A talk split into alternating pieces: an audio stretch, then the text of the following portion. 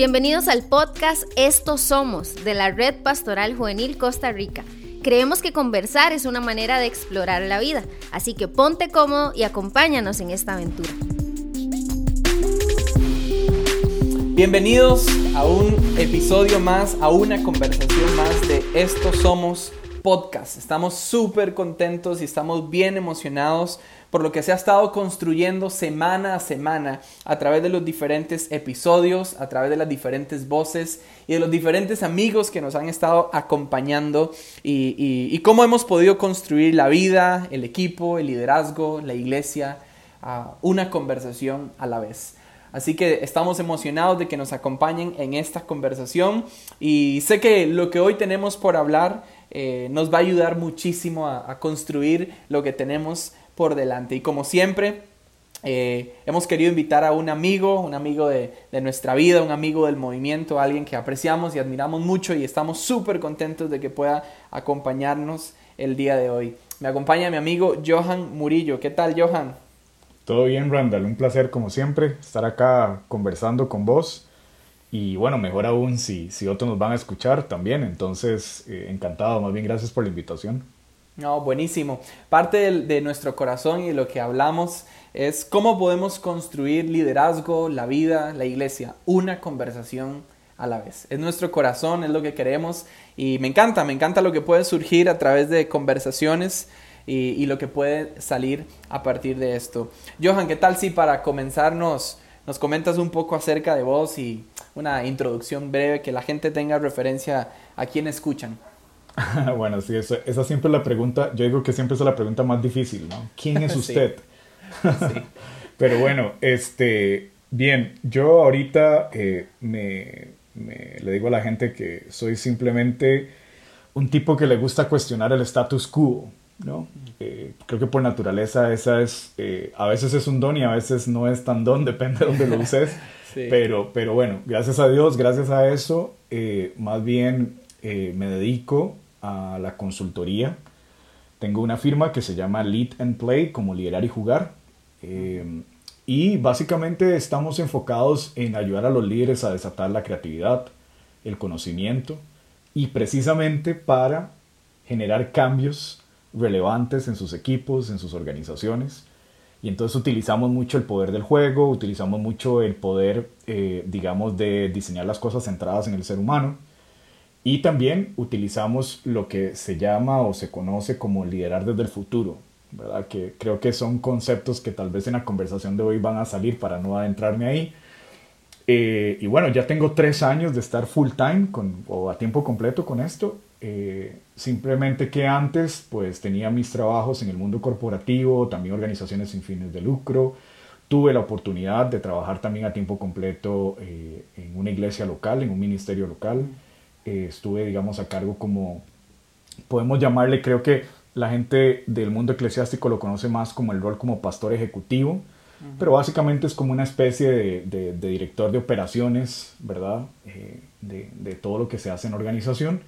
Y bueno, entonces he pasado por diferentes, estuve también en desarrollo sostenible eh, y luego corporaciones de tecnología, entonces he pasado por varios mundos, ¿verdad? Que al final y al cabo creo que Dios me dio la oportunidad de, de, estar para, para, luego hoy estar haciendo lo que estoy haciendo, ¿no? Eh, yo le digo a la gente que me deformé, porque no, no, no, digo como formación, sino me deformé como ingeniero industrial, pero luego también en el camino Dios me dio la oportunidad de irme desarrollando con otras técnicas en el área de diseño, en el área de innovación, transformación de negocios, en proyectos, en mejora, entonces eh, hay de todo un poquito ahí en el, en el saco, ¿no?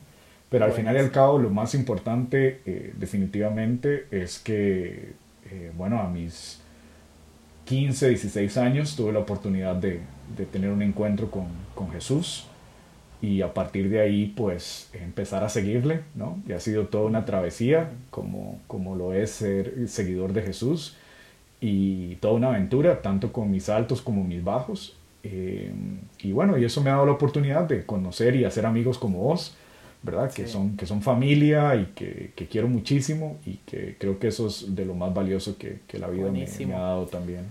No, buenísimo, me encanta. Gracias por, por estar acá con nosotros. Tanto vos y, y, tu esposa Janet son personas que amamos, respetamos y admiramos mucho y, y estamos felices.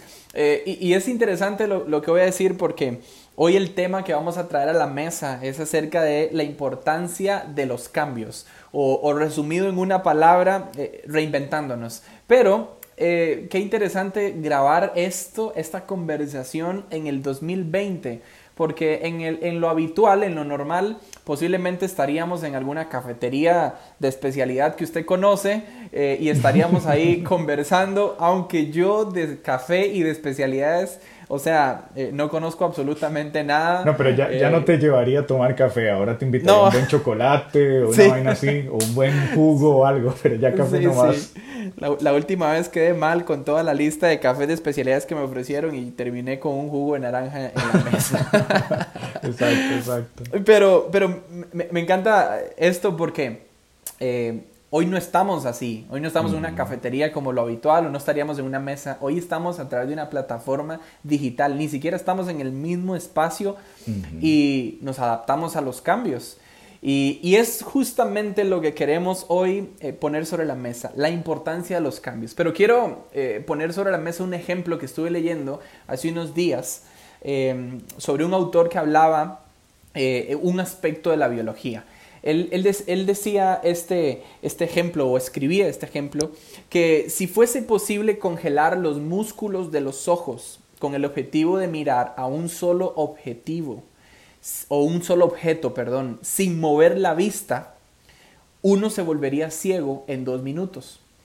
¿Y por qué sucede esto? Porque nuestro cerebro está hecho para ver movimientos, observar cambios constantes. Entonces él, ponía el, de observación eh, como si la vista se paralizara por tan solo dos minutos, eh, pierde la capacidad de ver, ¿verdad? Se vuelve ciego, eh, porque ya el cerebro está programado para que pueda en cuestión de, de nada ver cambios constantes. Pero me llamó mucho más la atención la comparación que él hizo con este ejemplo, y fue este. Y él, y él escribe, perdón, eh, la vida está en constante movimiento y lo que nos enseña la biología en torno a la vida es lo que no cambia se vuelve invisible. Y me llamó mucho la atención porque eh, esto cómo podría aplicar en la iglesia cómo podría aplicar en una organización, en un equipo de liderazgo. Y nos pone eh, de plano la pregunta acerca de entonces, ¿cuál es la importancia de los cambios y la importancia de reinventarnos a partir de este concepto? Sí, buenísimo. Y, me encanta que, que, que hagas esta introducción, ¿verdad? Con este ejemplo desde el punto de vista biológico y científico. Porque la, pregunta que acabas de hacer, ¿verdad? De cómo, cómo esto puede aplicar a una iglesia o a la organización alrededor de una iglesia o sus equipos, es muy interesante porque yo creo que lo primero que uno tiene que preguntarse es, ¿qué metáforas, qué es la iglesia? ¿O qué metáforas usa, por ejemplo, el Nuevo Testamento para referirse a qué es la iglesia? Eh, vamos a ver, no me estás preguntando, pero eh, por lo que les contaba ahora en la introducción, uno de mis mayores errores quizás cuando empecé a trabajar a tiempo completo en, un ministerio fue extrapolar todos los conceptos de negocio inmediatamente al ambiente eclesiástico. ¿Y por qué digo uno de los mayores errores? Porque no es lo mismo. A mm. veces parece que se puede manejar ciertas cosas igual, pero no necesariamente lo mismo. Entonces, eh, creo que lo primero para contestar esta pregunta es sí, sí aplica, pero la pregunta es cómo aplica, mm. ¿verdad? Eh, y bueno, cuando yo veo, hay dos grandes metáforas que me parece que el Nuevo Testamento utiliza para la iglesia, y es que la compara con un cuerpo, un cuerpo de un ser humano, y luego en el Apocalipsis específicamente inclusive con el de una mujer, lo cual lo hace todavía más interesante. Sí. Y luego este, con un edificio porque también, ¿verdad? Eh, se hace la analogía de que todos somos parte de, ese, de esa construcción, de ese gran edificio que es la iglesia y que Cristo es el fundamento. Y luego también se habla de que, bueno, somos un cuerpo y que Cristo es la cabeza, ¿verdad? Entonces es muy interesante porque cuando vemos eso hay una relación biológica y hay una relación o una metáfora estructural. ¿no? La de un edificio. Entonces, usemos la biológica para, para, la introducción que acabas de hacer, ¿verdad? De, esto que, que, escuchaste el otro día. Eh, me parece que, claro, inmediatamente sí, porque por alguna razón eh, Dios se tomó el tiempo de que en el Nuevo Testamento quedara esa analogía del cuerpo, ¿verdad? Eh, o sea, que estuviéramos más conscientes de que la iglesia funciona más como un organismo vivo que como un asunto tieso ahí, organizacional, con paredes o qué sé yo, ¿no? Sino que más bien tenemos que verlo más como un organismo vivo y entonces por ende todos los, todos los organismos vivos y lo que nos relatabas ahora desde el punto de vista de la biología, tiene que, ¿verdad? O sea, eh, eh, están sujetos a los cambios. Es más, por más que se quiten el tiro, como decimos aquí en nuestro país, eh, realmente van a tener que enfrentar cambios. La pregunta que inmediatamente uno puede, puede surgir es que, ¿cómo se dan esos cambios? ¿verdad? Y si vos ves un elemento vivo, desde una planta eh, o nuestro propio cuerpo, nosotros cuando nacemos empezamos a experimentar una serie de cambios internos, ¿verdad? Que tienen un propósito específico, ¿verdad? Desarrollar nuestro cuerpo, hacernos más fuertes, eh, defendernos, una serie de cosas, ¿no? Eh, y luego también empieza una serie de cambios psicológicos, sociales, para poder adaptarnos a este sistema en el que vivimos, ¿verdad? Pero también hay cambios que, surgen. Es decir, situaciones totalmente externas a nosotros que surgen y que ya no tienen que ver con nuestra biología, sino ahora es cómo este ente, este organismo llamado ser humano, va a sobrevivir en medio de este otro sistema o ecosistema o tierra o sistema social, político. Entonces, yo veo que la iglesia, claro que tiene que ser consciente de que esto que acabas de decir sobre los cambios, es importantísimo y que si no hay movimiento nos podemos estancar y que más bien, por ejemplo, si no somos conscientes de cómo funcionan los cambios, todo el esfuerzo se puede hacer invisible, mm, ¿verdad? Inclusive un esfuerzo por años. Eh, ¿Por qué? Porque bueno, porque está claro que funcionamos como un organismo vivo, entonces hay, hay que estar pendientes de esos cambios internos que necesitamos para tener salud como organismo vivo y poder funcionar y ser sostenibles en el tiempo, ¿verdad? nosotros no queremos que nazca un niño y a los dos meses se muera. Nadie quiere eso. ¿verdad? Quiere que se vaya, que los cambios en su cuerpo se vayan dando como deben de ser para que la vida sea lo más sostenible posible de esa persona en la tierra. Igual debe ser la iglesia, igual debe ser un ministerio, un equipo de trabajo dentro de una iglesia. No, no lo ponemos a funcionar para que muera los dos meses, esa no es la idea. Queremos que sea sostenible en el tiempo. Entonces tenemos que aprender a entender cómo funcionan esos cambios internos. Y por otro lado, tenemos que ser conscientes de que ese organismo que se llama la iglesia no vive aislado, ¿verdad? Jesús fue muy claro, ¿verdad? Que no, nos pedí, no le pedía al Padre que nos sacara del mundo, pero que nos protegiera del mundo. Buenísimo. Y que íbamos a vivir aflicciones. Entonces, imagínate, si un discípulo va a vivir aflicciones y va a tener que lidiar dentro de un sistema, un ecosistema, llamémosle, ¿verdad? que tiene muchas variables políticas, sociales, económicas, tecnológicas, ambientales. Entonces tenemos que ser conscientes cómo funcionar ante ese sistema también, ¿verdad? Entonces ahí es como, ok, ¿cómo hago para que el niño sobreviva? Y ahora es, ¿cómo hago para que el niño sobreviva en el bosque? ¿Verdad? Donde hay una serie de depredadores y una serie de cosas. Entonces ya ahí tengo que pensar en cosas que tal vez no vienen incorporadas en el ser humano, sino ya tengo que pensar en protección, como una casa, como darle comida diferente, como darle accesorios, darle ropa para que ese ser humano pequeñito pueda sobrevivir, ¿no? Agua, acceso al agua, etc. Entonces, eh, terminando tal vez la analogía, creo que sí, claro que aplica a la iglesia y creo que hoy en día, más que nunca, la iglesia tiene que ser consciente de qué cambios tiene que velar internamente para generar salud y sostenibilidad. Y qué cambios tiene que enfrentar externamente para seguir sobreviviendo en este ecosistema, ¿verdad? En el, que, en el que vivimos. Entonces, definitivamente. Me encanta, me, encanta me encanta esa. Eh, eh, eh, cómo amplías la analogía, pero cómo le das claridad, ¿verdad? y rompes un paradigma. Porque cuando se habla de cambios en la iglesia, parece ser un mito, ¿verdad? Parece ser que en la mentalidad de muchos eso no existe, ¿verdad? Este, eso no, no es posible. y, que muchos hasta le temen a los cambios, le huyen a los cambios. Y, y, a veces ignoramos que son parte natural, ¿verdad? Usted decía, hay una parte que es natural y hay otras que es muy, muy contextual, por decirlo así. Y los dos aspectos hay que saber lidiar con ellos. Me encanta cómo, cómo, dices que eh, los cambios se vuelven importantes en la iglesia porque la iglesia necesita estar saludable. ¿verdad? Y, ya, no, ya no estamos hablando aquí de deben de haber cambios porque es el gusto del pastor, o porque es, el, porque es el gusto del líder, del líder, o porque es el gusto de alguien más joven. No, deberían de existir cambios porque es primero que todo algo saludable.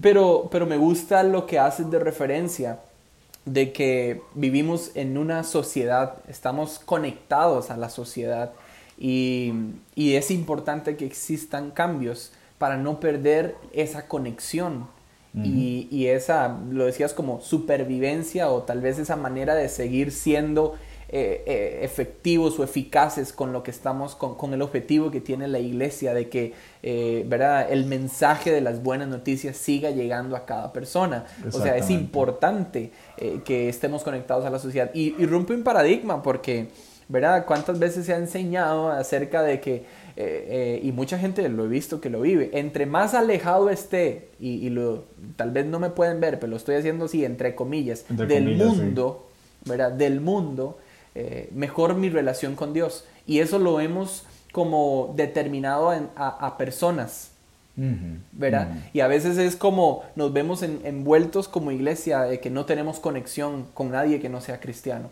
o que al menos no tenga mi, misma creencia, mi mismo pensamiento. Entonces nos estamos como desconectando de lo que está sucediendo a diario y por eso muchas veces ni siquiera sabemos eh, qué cambios deberían de suceder porque nos hemos desconectado completamente. Pero me, gusta cómo, cómo lo mencionas acerca de, número uno, los cambios son importantes porque son saludables y número dos, para vivir conectados, para aprender a seguir conectando con, esta sociedad, con las familias, con una generación nueva. y, ahora, e, e, esto nos pone de, plano algo interesante, porque entonces dentro del liderazgo, uno de los desafíos principales que podemos experimentar es liderar esos cambios o liderar a través de los cambios. Hay como una tensión, ¿verdad? Entre, entre, entre ese tipo de cosas ¿Y qué más que este año 2020? que eh, los cambios están al flor de día, ¿verdad? Están, están cambiando cuando, cuando prendemos las noticias cada día. Está cambiando las cosas constantemente. Entonces, ¿qué, qué desafío para el liderazgo? Y, y, cómo manejar esta tensión.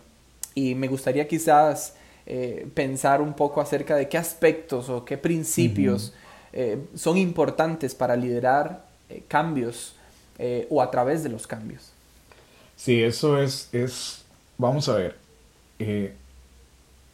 es algo crucial y que quizás es uno de los que llamo yo consecuencias no intencionales positivas de, la pandemia, por ejemplo, porque por fin puso a la gente a pensar de, que, de que necesitamos liderar cambio a través de los cambios. Ajá volviendo al punto que conectábamos al inicio, es como, bueno, ¿cómo puedo yo liderar cambios a lo interno mientras también a lo externo están sucediendo cambios? Total. ¿Verdad? ¿Cómo puedo traer cambios que traen salud a la organización, a la iglesia, en medio de los cambios contextuales en los que vivimos, ¿verdad? Total. Entonces, eh, vamos a ver, el primer reto que yo veo ahí es que no veníamos pensando de esa forma. E-, eso es lo más, creo que es lo más difícil que he visto y, lo he visto tanto a nivel eh, corporativo, de negocios, eh, a nivel individual, inclusive personas que, han tenido que luchar fuertísimo con eso. Eh, y obviamente lo veo a nivel, a nivel eclesiástico. ¿no? Entonces, eh, hay, que, hay, hay, aspectos que son, son importantes que hay que tomar en cuenta. Lo primero es que hay diferentes tipos de cambio. O sea, eh, lo primero que yo trataría de considerar es qué tipo de cambio es el que quiero generar en medio del cambio. ¿Verdad? Porque si no me puedo enredar y me puedo confundir. Vos ahora usaste la palabra reinventarse y es una palabra que creo que tomó mucha fuerza ahora en medio también de la situación que estamos viviendo, ¿verdad? Entonces ahora es que tenemos que reinventarnos. Déjame poner un ejemplo. Vos empezaste diciendo de que, ¿verdad? Que hoy no podemos estar lastimosamente en, un buen lugar, compartiendo, viéndonos, inclusive abrazándonos, ¿verdad? Y demás, sino que tenemos que hacerlo a través de una plataforma digital. La pregunta que yo hago a las personas que nos escuchan es, el hecho de que Randall y yo hoy estemos grabando esto y hablando de esto en una plataforma digital, nos da derecho a decir de que nos estamos reinventando. Bueno, ya si tomó unos segundos para contestarla, ¿verdad? Perfecto, pero mi respuesta a esa pregunta es no, no me da derecho a decir que me reinventé. Claro. Cuando veo iglesias diciendo es que ahora hacemos eh, los cultos eh, a través de plataformas digitales, eh, en vivos, o los grabamos y los subimos a plataformas digitales, todo bien, perfecto. Eso es una manera de, de manejar y dirigir el cambio debido a un contexto que también nos está trayendo cambios. Sin embargo, eso no es un cambio de reinvención. Buenísimo. Entonces, ¿por qué lo aclaro? Porque no está mal, esos cambios había que hacerlos. Sí. Y, se siguen haciendo todos los días. ¿no? Sin embargo, la razón por la cual quiero dirigir un cambio es importante tenerla clara. Entonces, por ejemplo, si yo lo que quiero es mejorar algo que he venido haciendo y que es parte de mi esencia como iglesia, por ejemplo, las predicaciones todas las semanas, que eso es tal vez esencial para muchas iglesias, entonces, si yo en el momento dado digo, bueno, voy a administrar el cambio, porque ahora no puedo reunir a mi gente en los templos, entonces voy a través de esta situación, voy a liderar a la iglesia a que tenemos que seguir predicando la palabra y probablemente tenemos que hacerlo durante un tiempo X en plataformas digitales hasta que podamos volver a reunirnos como antes. Bien, eso es liderar un cambio en medio del cambio, me parece bien. Pero vamos a ver, ¿qué tipo de cambio estás tratando de liderar?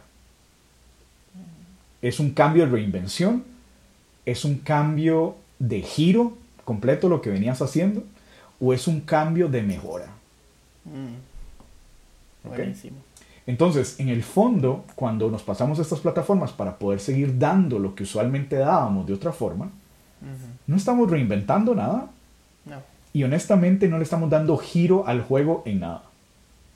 Estamos haciendo lo mismo que veníamos haciendo, solo que con algo que le pusimos on top ahí, por encima, ¿verdad? Para ayudarnos y le estamos dando una mejora en medio de las circunstancias. ¿Ok? Entonces, eh, básicamente yo, yo no le llamo, es que nos tuvimos que reinventar, yo diría, no, fue que tuvimos que sobrevivir, que es diferente. Qué bueno.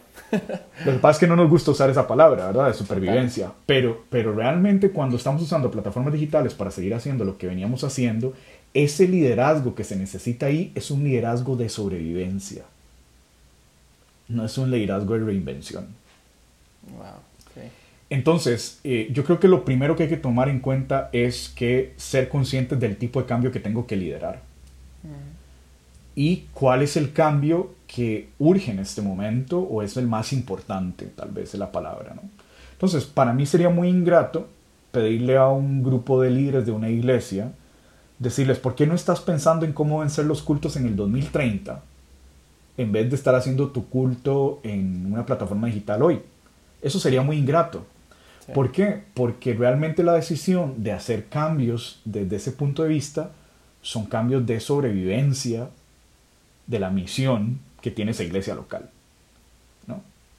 Entonces, si ese es el cambio que hay que liderar, ser conscientes de que ahorita estamos en modo sobrevivencia, ¿verdad? Y entonces eso es, es, es, sé que es una palabra tal vez complicada porque suena como a, no sé, suena como a derrota o suena como a desgaste, pero yo no le veo, no le veo, no le veo problema porque hay momentos, uno lo ve en los juegos, en los, deportes, hay momentos en que, en que la bola se saca como se saca, por ejemplo, en el fútbol, pero porque quedan dos minutos y eso es lo que hay que hacer y se acabó, no es jugar bonito, no es, ¿verdad? Entonces, eh, inclusive a veces como aficionados demandamos de que eso era lo que tenían que hacerse en un juego, ¿no? Por lo menos del fútbol. Entonces, sería muy injusto que en este momento le exijamos a los líderes estar solamente enfocados en, cambios que no son de esta índole. Ahora, eso no quiere decir, y es muy importante, el otro punto acá es, ok, reconocer primero cuál es el tipo de cambio que tengo que enfrentar de manera inmediata. Es un cambio de mejora, o si querés llamarle supervivencia, es un cambio de eh, giro, de, alguna transformación, o es un cambio de reinvención, es un cambio más disruptivo, ¿verdad? Entonces, ahora, lo más importante es que si en este momento que estamos viviendo el que surge por defecto es el cambio de mejora, ser conscientes de que no debo descuidar los otros tipos de cambio. Cierto. Y creo que ahí es donde hoy se corre mal riesgo.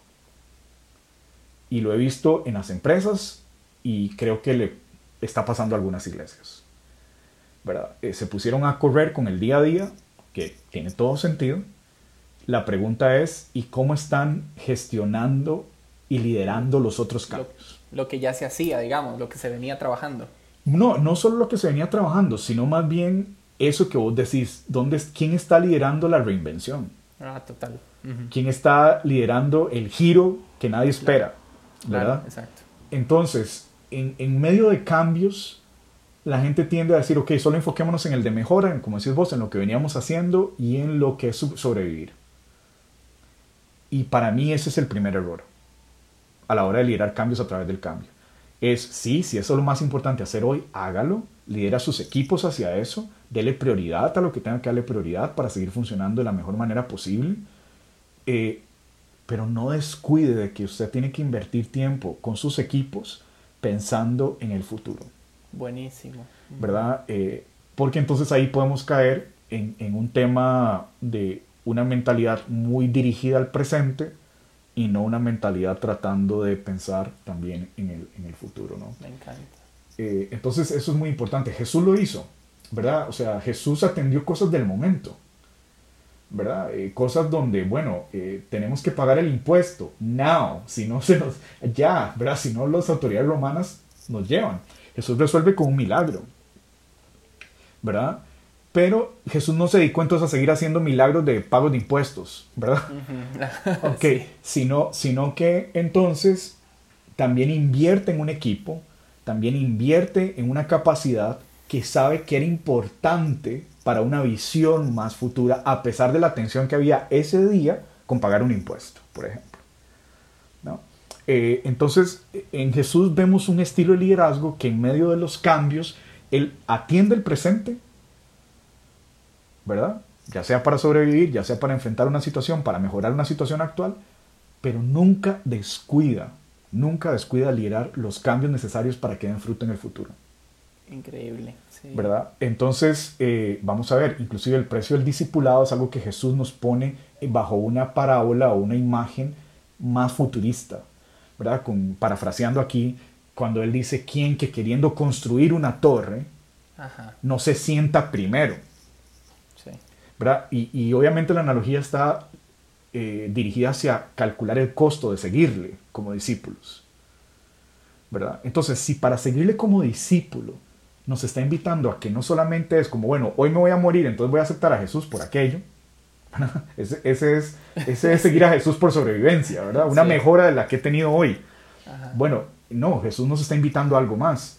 Jesús está diciendo, ok, sí, tal vez estás en una situación difícil y te diste cuenta de que tu alma y tu espíritu necesita algo más y yo soy el que te la puedo dar. Mm. Perfecto, hoy estás enfocado en hacer esa mejora.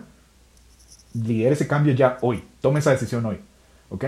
Pero, pero, no quiere decir que Jesús nada más nos llamó a tomar una decisión en un punto dado en nuestra vida y se acabó.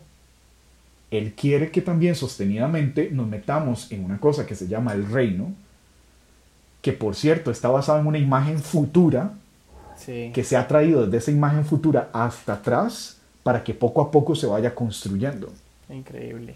Entonces, eh, Jesús, Jesús es un especialista en eso, ¿verdad? Y yo creo que entonces, con mucho más razón, nosotros tenemos que tener eso. Entonces, en resumen diría eso, eh, Randall, perdón, que, que sí. para liderar el cambio a través de los cambios, tenés que ser consciente, número uno, de qué tipo de cambio vas a liderar. Y si estás enfocándote en un cambio de mejora o de sobrevivencia, no descuides los cambios de darle giro a las cosas y de pensar en el futuro o de reinvención que es lo más, lo más, Buenísimo. más De hecho, sostenible me- a largo plazo. Me, sí. me encanta eso. Eh, Aquí tuve que ir corriendo así, aunque no me vieron, tuve que ir corriendo por una libreta para, para, para apuntar todo esto eh, eh, de plano, porque es interesante analizar las cosas de esa forma, ¿verdad? Hay muchas cosas que desconocemos y, y vea cómo pones en cuestión de un ejemplo de lo que estamos viendo en este año, pones tres tipos de cambios, ¿verdad? Un Ujú. cambio de supervivencia, un cambio de mejora y un cambio, un cambio de reinvención. y, y qué importante para nosotros entender en, en dónde estamos, es como el contexto, ¿verdad? Exacto. Porque si no, no sabemos tampoco hacia qué queremos eh, apuntar. Y, y escuchándolo me llamaba la atención porque un día escuché dentro de todas estas eh, videoconferencias que ahora es el pan de cada día, eh, escuché que eh, el- en el 2020 entró eh, un, un- un contexto que la iglesia, los líderes, los grupos de jóvenes no estaban ni siquiera premeditando, ¿verdad? O sea, ni- Claro. ni, siquiera, ni siquiera lo tenían así, escrito en una posibilidad. Y eh, cuando es- escuchaba a esta persona dando esta conferencia, él decía, solo una iglesia, una iglesia en el mundo eh, tenía el sistema de iglesia en línea que se llama Church Hum, que ellos le inventaron hace 10 años y que hace 10 años eh, fueron criticados de cómo iba a existir una iglesia en línea. Pero, pero él explica esto, la iglesia en línea no era transmitir los cultos en una plataforma digital, no, tener una iglesia en línea era discipulados online, eh, atención a nuevos, consejería en línea, eh, o, o inclusive eh, temas de diezmos y ofrendas ya instaurados digitalmente, este, un tema de seguimiento a las personas desde casa, no yendo a los auditorios, hace 10 años. Y, y cuando le preguntan a este pastor que cuáles son los cambios más significativos que ha tenido en el 2020 y él lo que responde es ninguno. veníamos, haciendo, veníamos haciendo esto por más de 10 años. Eh, Hace 10 años él obviamente no lo estaba pensando en una futura pandemia, no, simplemente quiso animarse a cambiar el juego Exacto. de cómo estaba es. haciendo las cosas. Él ahí estaba Y- liderando un cambio, eh, perdón, un cambio de giro del juego. De juego, ¿verdad? sí. y- Exactamente, totalmente. Y, y qué interesante porque claramente nosotros, al menos, y me, y me encuentro dentro de yo lo que hago en la iglesia y el grupo de jóvenes y a nivel nacional y la iglesia, o sea, definitivamente no estamos cambiando el juego, estamos, como lo decías bien, sobreviviendo al 2020. Sí, mejorando Pero- lo que ya tenían y que ya hacían bien, probablemente. Eh, es, exactamente. Pero ahora, es. eh, tocaste un punto importante. Porque, primero, ha- hay una mentalidad de mucha gente que empezó a conversar de, no, cuando regresemos, y cuando regresemos, y cuando regresemos. Bueno, ya de plano esa mentalidad eh, te está poniendo en un punto en donde te vas a perder lo que hoy está pasando, lo que hoy Dios quiere hacer y de lo que somos capaces de construir el, el hoy. ¿verdad? Esa mentalidad de cuando regresemos las cosas serán mejor. Y, y quién dice que lo que hacíamos ya era tan bueno como para que regrese. Sí. Eh, pero estamos pensando ahora en lo que está sucediendo hoy, pero va a venir una temporada post, post pandemia, post 2020. Y así sucesivamente en cualquier otra temporada que experimente el liderazgo, la iglesia, mi vida, la organización. Siempre va a haber una temporada siguiente. Y, y ponías una visión acerca del, del futuro, de lo que viene. Y, y aquí es algo que me gustaría poder ir construyendo dos cosas. Eh, primero, ¿qué- ¿cuáles serían como tus, tus recomendaciones para una persona que está intentando liderar un cambio, eh, viendo esa mirada hacia el futuro? Y después de esto, no sé si nos da el pie para ir hablando acerca de, de algo que llaman liderazgo anticipado o, o liderazgo proactivo, que tiene que ver con una mirada hacia el frente. Claro, no, buenísimo. Mira, inmediatamente después de todo esto que hemos hablado, la primera recomendación que yo le haría a una persona es, sea consciente de que no todo mundo enfrenta los cambios de la misma manera. Qué bien, buenísimo. Eh, ¿Verdad? Y, y- y eso da para un Mucho. podcast entero, ¿verdad? Sí, sí, sí, O sí. quizás varias series, pero el punto es que, que hay, hay mucha eh, información, lo pueden googlear si fuera el caso, pero tenemos que entender de que la gran misión acá es con personas y que entonces si yo tengo que esa gran tarea de liderar el cambio o un equipo, porque lo, lo ideal es que no sea solo, ¿verdad? pero un equipo tiene esa gran tarea de liderar el cambio, tenemos que ser conscientes de que no todo el mundo lo va a abrazar al inicio como yo lo estoy abrazando. Cierto. ¿verdad? Y entonces eso implica algo y es generar conciencia de cambio. Voy a poner un ejemplo. Eh, si yo tengo, por decir algo, digamos que yo tengo una adicción al alcohol. Y todo el mundo lo sabe. Y vos que sos amigo mío, Randall, sabes que tengo un problema con el alcohol y has visto múltiples problemas que se han generado en mi vida alrededor de eso. Y un día me decís, vamos, Johan, te voy a ir a internar a un lugar donde te van a ayudar, no solamente te van a desintoxicar, sino te van a enseñar a luchar contra tu adicción. Vas, me internas, salgo al mes y vuelvo a caer en lo mismo. Entonces Randall puede pensar, pero ¿por qué si yo, yo traté de ayudar a mi amigo, yo traté, yo vi, yo tenía la visión clara que esto es lo que él ocupaba, ¿no? Eh, bueno, hay un problema. En ese caso, en esa hipótesis, digamos, en ese caso ficticio, Randall es el líder que tenía claro el cambio que había que hacer en la vida de Johan, ¿verdad? Pero no fue consciente de que yo no estaba abrazando el cambio como Randall lo estaba abrazando. Total, sí. Y entonces, ¿qué necesitaba Johan? Johan necesitaba conciencia. Entonces, la primera pregunta que había que hacerse es, ¿Johan es consciente que tiene un problema? Mm. ¿Es Johan consciente de que, que, tiene una adicción? ¿Y es Johan consciente de que quiere cambiar? Porque si no quiere cambiar, estamos fritos, ¿no? Sí. Entonces, yo creo que lo primero es, ok, señores, sean conscientes de que no solamente usted va a abrazar el cambio de esa manera, probablemente otros sí, pero también hay otras personas que lo van a abrazar de otra forma. Y entonces lo primero es generar conciencia. Invierta tiempo generando conciencia en los equipos, conciencia en la iglesia, conciencia en la congregación. ¿Qué está pasando hoy con los pastores? ¿Qué está pasando hoy? ¿Dónde estamos hoy? Seamos conscientes. ¿Y qué puede pasar si seguimos así? Wow.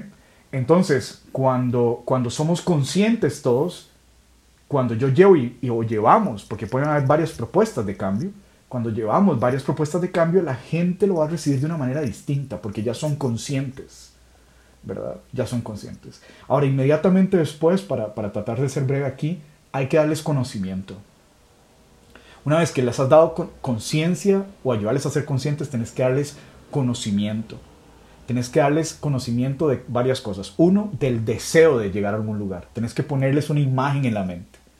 ¿Verdad? O sea, eh, ok, pero sabían que a pesar de que hoy estamos aquí, podíamos estar así. Oh, wow, qué maravilla, yo quiero eso. Yo quiero ir, ¿cómo no sé? Pero yo quiero llegar ahí. Entonces hay que darles deseo y hay que darles conocimiento en cuanto a contenido. ¿Verdad? Porque puede ser que ese, ese, esa visión deseada, yo no conozco nada sobre eso.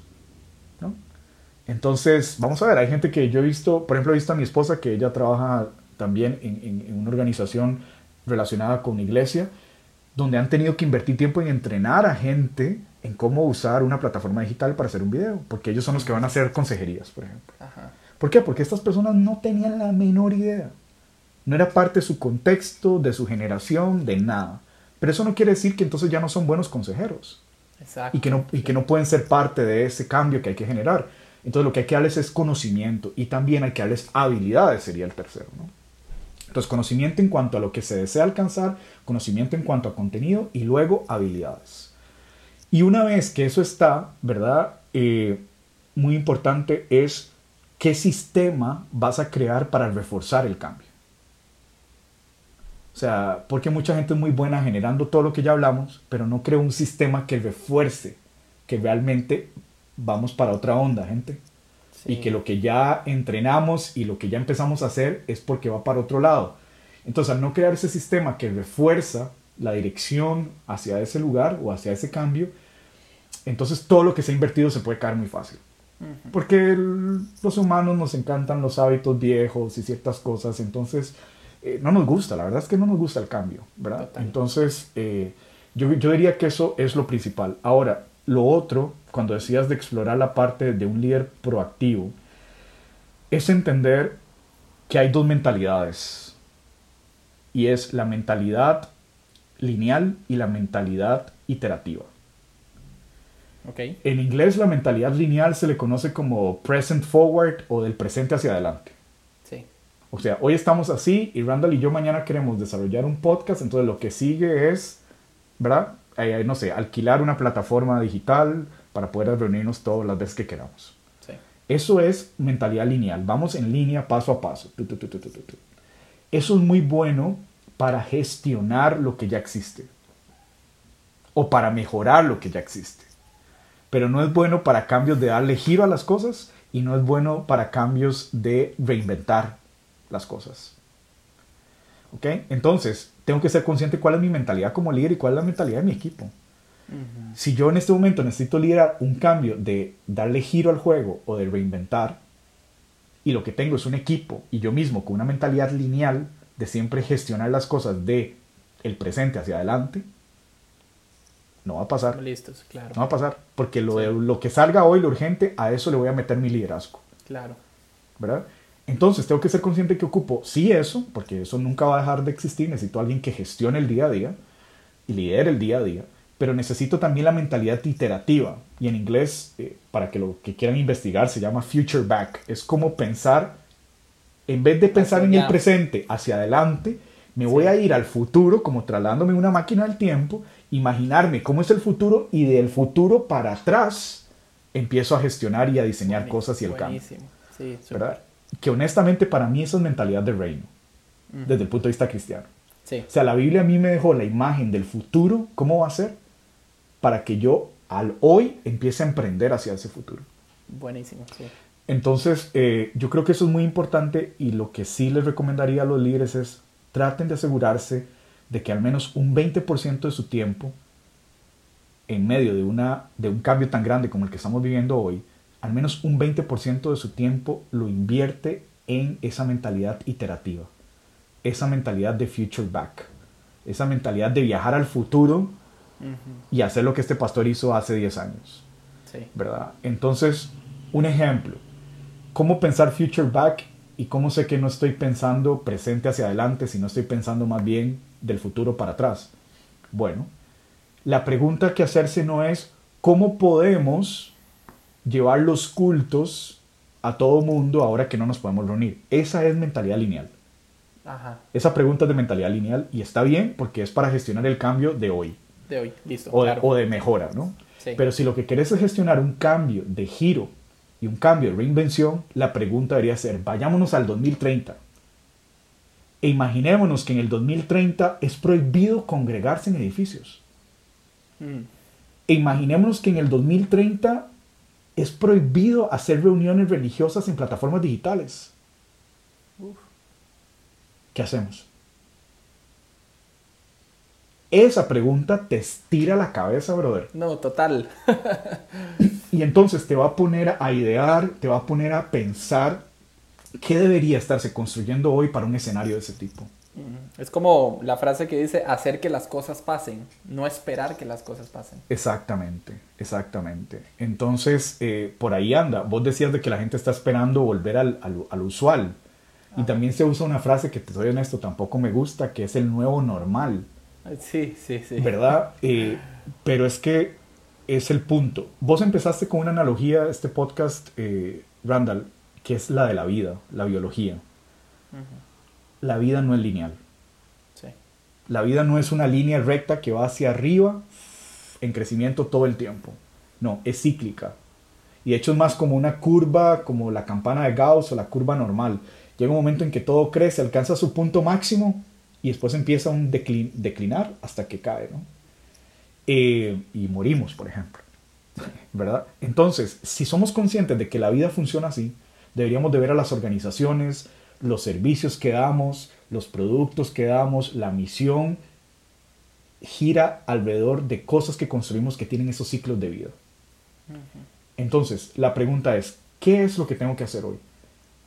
Estirar la curva para que tenga más vida hacia arriba, ¿verdad? Y, no empiece a decaer todavía, sino estirarla para, para alcanzar algo más. Eso es cambio de mejora. ¿O es un cambio de giro y reinvención? Inventar una curva nueva desde la curva que tengo hoy. Mm. ¿Verdad? Entonces, si la respuesta es la segunda, necesitas invertir tiempo en una mentalidad y en una cultura de gestión más iterativa y no lineal. Más iterativa. Hacer, hacer cosas más de, ok, ¿qué tal si hoy probamos congregar o hacer un discipulado no en línea, pero no cara a cara? ¿Cómo haríamos? Mm ah, a mí se me ocurre tal cosa, ok, hagamos con un pequeño grupo, hagamos una iteración, hagamos un ejercicio, a ver qué pasó, qué aprendemos. ¿Ok? Pero ya, hoy, no esperemos a que venga el siguiente evento mundial que nos diga que ya no podemos trabajar en línea y que ya no podemos reunirnos en un edificio. Total. ¿Verdad? Entonces yo creo que esos son como, como los consejos. Y no tenemos tiempo para eso, eso también es otra cosa. El, vos hablabas de, de, de, cómo funciona la biología humana, es ser consciente que nosotros tenemos sesgos mentales. Sí. Y esos son nuestros peores enemigos cuando queremos liderar proactivamente, ¿verdad? Entonces, eh, que hay material de sobra, eh, hay muchos psicólogos de comportamiento económico y de comportamiento humano que han, que han escrito muy buenos libros sobre eso, de cuáles son nuestros sesgos, bias en inglés, cognitivos, eh, y creo que es importante por lo menos ser consciente que puede ser que yo esté tratando de liderar y ser proactivo con un sesgo. ¿verdad? Entonces eso, eso es muy importante. me encanta, me encanta y tanto, tanto para aprender, tanto para, para volver a escuchar y, animo a la gente que está escuchando este podcast, siéntese una, dos, tres, cuatro, cinco, las veces que sean necesarias para escuchar y, y, que esto pueda tener algo, algo en tu interior, ¿verdad? Eh, crear conversaciones con sus equipos a través de esto que estamos hablando. Eh, creo que va a ser muy valioso porque definitivamente estamos súper acostumbrados simplemente a, a, reaccionar a lo que está pasando y, y, parece que ya más bien estamos tarde cuando reaccionamos. Y, hay cosas que de antemano ya han estado sucediendo en nuestro alrededor y qué que, que, importante esa capacidad de observar, de, de, de conversar, de construir y, y, qué enseñanza también tan, tan agresiva para nosotros como líderes y como iglesia en una temporada como esta. Pero hago una, una observación de algo que me encantó y tal vez hay muchos líderes por acá, líderes que tal vez no son pastores principales, sino líderes de un equipo, líderes de jóvenes, líderes de un área, ¿verdad? Y, y, se han preguntado, y, y, esto que hay en mi corazón, y esto que arde dentro de mí, y esta pasión que tengo, y, esta, y esto que yo veo que necesitamos, eh, diste tres consejos tan valiosos y, quisiera recalcarlos, ¿verdad? Cómo necesitamos crear conciencia, ¿verdad? Que no solamente lo que yo estoy viendo significa que todo el mundo lo ve, y necesito aprender a que también ellos puedan verlo junto conmigo. Y eso toma tiempo, eso inclusive me imagino que toma tiempo eh, antes que empezar a ejecutar las cosas. Eso debe Eso le tomó tres años con 12 tipos. Ah, le, debe tomar más de una taza de café, o sea, definitivamente. Y, y, y, eso es súper valioso, y porque tal vez alguien aquí puede estar frustrado Cosas que he intentado y no han sucedido. Bueno, y quizás si empiezas por alguna conversación, creando conciencia con tus pastores, creando conciencia con tu equipo, con tu familia, con la gente que está cercana. Luego dijiste, a partir de que la gente es consciente, ok, el conocimiento que necesitan, ¿verdad? ¿Cómo, cómo nos queremos ver hacia adelante, hacia el frente, hacia el futuro? ¿Cómo ves tu grupo de jóvenes? ¿Cómo ves tu iglesia? ¿Cómo ves tu, eh, eh, no sé, tu, tu grupo pequeño? Y que, sea, y, que sea, y que sea un deseo compartido, perdón Randall, eso es muy importante, ¿verdad? Sí, y, o sea, que la gente pueda abrazar esto juntos. Y después dijiste algo que me pareció brillante, mm, las habilidades que necesitamos para alcanzar esto. Y aquí hay algo que se, que se desarrolla muy bien y es que no todo tengo que hacerlo yo, porque las habilidades están en diferentes manos. Y, y en diferentes personas. Y cómo aprendemos a confiar en ellos, cómo aprendemos a detectar eh, que hay otras personas a nuestro alrededor que nosotros le llamamos están sentados, inactivos, y tal vez nuestra capacidad como líder es saber cómo activar a esa persona en, en lo que estamos construyendo juntos. y, y, eso me parece un consejo que si se les olvida cualquier otra cosa, creo que es importante hoy eh, que puedan tenerlo clarísimo eh, en, en, lo que estamos construyendo. Johan, para cerrar esta conversación que me ha encantado, de corazón a corazón, ¿cuál sería tu corazón eh, de algo que quisieras darle a, la iglesia y algún... Lo más importante, olviden todo, si quieren olviden todo lo que hemos hablado hoy, ¿verdad? En el sentido de que, porque hay cosas que son, eh, como decía, se ocupan más tiempo, ¿verdad? Me gustó ese rescate que hiciste porque yo exactamente hubiera rescatado lo mismo. Eh, y lo último que, que, diría es, a pesar de que todo lo que hablamos hoy requiera más tiempo para masticar o investigar más, sí mi mensaje de corazón es, recordemos quién es la cabeza de este cuerpo que necesita seguir cambiando. Y recordemos quién es el fundamento de ese edificio que necesita seguir adaptándose al medio ambiente. Eh, ¿Por qué? Porque podemos empezar a traer cambios a nuestro cuerpo que no es lo que la cabeza está pidiendo. Y podemos estar tratando de hacer ese edificio cada vez más sostenible en un ambiente donde el fundamento no está dispuesto a sostener ese edificio. Entonces, eh, tengamos cuidado, sería mi corazón, ¿no? No descuidemos la esencia de quién es la cabeza de este cuerpo que necesita ir cambiando con el tiempo y adaptándose, que es la iglesia. Y no descuidemos quién es el fundamento de todo lo que vamos a emprender, de todo lo que vamos a implementar, de todas las ideas, de todas las estructuras, de todas las estrategias. No olvidemos que tenemos que construir sobre un fundamento y es Cristo Jesús. Buenísimo. Y quizás si hay algo hoy esencial que invertir en el liderazgo es recordemos cuál es el fundamento por el cual hacemos todas las cosas. Total. ¿no? Entonces eso, eso sería mi corazón. Lo demás se puede aprender. Sí. Lo demás se puede aprender, lo demás eh, podemos eh, buscar gente que nos ayude, hay materiales, etc. Eh, eso no me preocupa tanto, me preocupa más de que aprendamos mucho de lo otro, y olvidemos quién es la cabeza y quién es el fundamento. Eso sí sería preocupante para la iglesia. Uf, me encanta eso. Gracias, gracias por hablarnos al corazón. Un recordatorio para este tiempo tan valioso. Bueno, he disfrutado esta conversación, he aprendido muchísimo. Eh, una de mis favoritas, creo, hasta el momento. Eh, amigo, gracias, Johan, gracias. gracias, a vos. Por, por creer y confiar en, en lo que hacemos y por qué lo hacemos, que es importantísimo. Eh, y sé que esto está animando a, muchas personas, a muchos equipos y, queremos seguir construyendo, construyendo una conversación a la vez y, estamos felices de que nos acompañaras el día, el día de hoy en este episodio tan, tan bueno. Y gracias también a todos los que nos están escuchando. Recuerda, toma tiempo para escuchar, para crear alguna conversación. Hay algo que puede salir a través de una conversación. Mucho, mucho ánimo. Eh, y estamos acá de, de, puertas abiertas para ustedes. Así que sigamos en contacto, seguimos construyendo una conversación a la vez y nos vemos en la próxima. Gracias, Randall.